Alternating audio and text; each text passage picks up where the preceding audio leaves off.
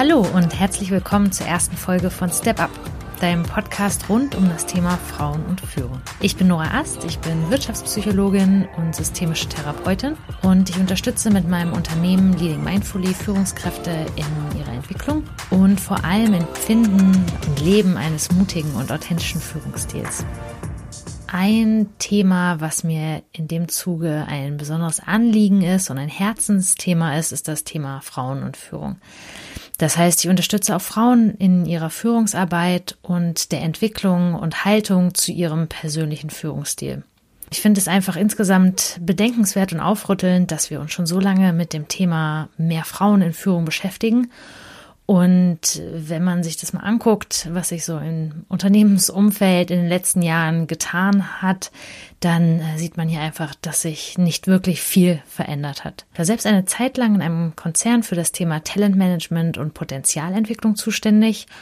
Und hier haben einem die Zahlen wirklich schwarz auf weiß aufgezeigt, dass ab einer bestimmten Ebene von Führung einfach immer weniger Frauen vorhanden waren. Doch heute ist es so, dass in meinen Führungstrainings, wenn es hier Frauen gibt, meist ist die Anzahl sehr gering, ähm, dass ich von Frauen sehr häufig kontaktiert werde und sie mich fragen, ja, wie, wie soll ich denn wirken als Führungskraft? Mir wird oft gesagt, ich soll durchsetzungsstärker sein, ich soll sicherer auftreten, ich soll schlagfertig werden. Ich da einfach sehr viel, sehr häufig, ja, so ein Infragestellen des eigenen Führungsstils wahrnehme und auch so ein, so ein Spagat zwischen, ja, vielleicht Frau sein und dem eigenen Bedürfnis, eher kooperativ zu handeln und dem, das aber von den Frauen gefordert wird, dass sie doch eher durchsetzungsstark auftreten sollen. Und hier ist es einfach ganz wichtig, dass man für sich selbst klar hat, ja, wie, wie will ich eigentlich sein als Führungskraft? Was sind meine Werte? Wo liegen auch meine Stärken?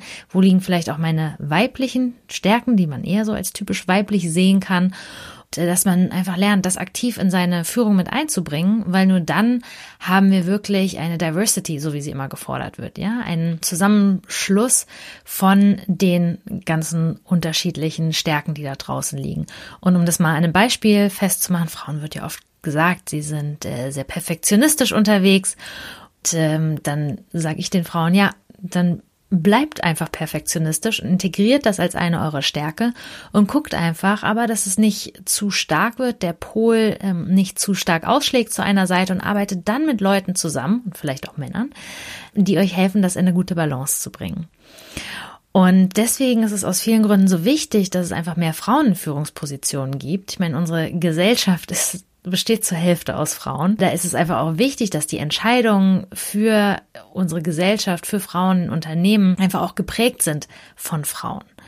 Und das sind sie halt leider heute nicht wirklich. Damit liegt eine ganze Menge Potenzial brach und die Kompetenzen, die Geschlechter halt tendenziell auch eher unterschiedlich mitbringen, das ist ja auch nochmal eine ganz andere Debatte, aber die werden einfach nicht genutzt. Und Entscheidungen werden dann recht einseitig getroffen, weil sie nämlich eine ganz wichtige Perspektive, die der Frauen außer Acht lässt. Ich finde es auch total wichtig, dass es Männer in Führungspositionen gibt. Ich will da auch nicht falsch verstanden werden. Ich arbeite total gerne auch mit männlichen Führungskräften zusammen und habe tolle männliche Führungskräfte selbst gehabt und finde das ganz bereichernd. Ich bin nur der Meinung, dass es eben beides braucht. Das ist, ich spreche da gern von einem Gender Balanced Leadership, also es braucht Männer und Frauen gemeinsam in Führung mit einem gemeinsamen Verständnis füreinander. Ich beschäftige mich einfach schon sehr lange mit der Frage, was denn passieren muss, damit es mehr Frauen in Führungspositionen gibt.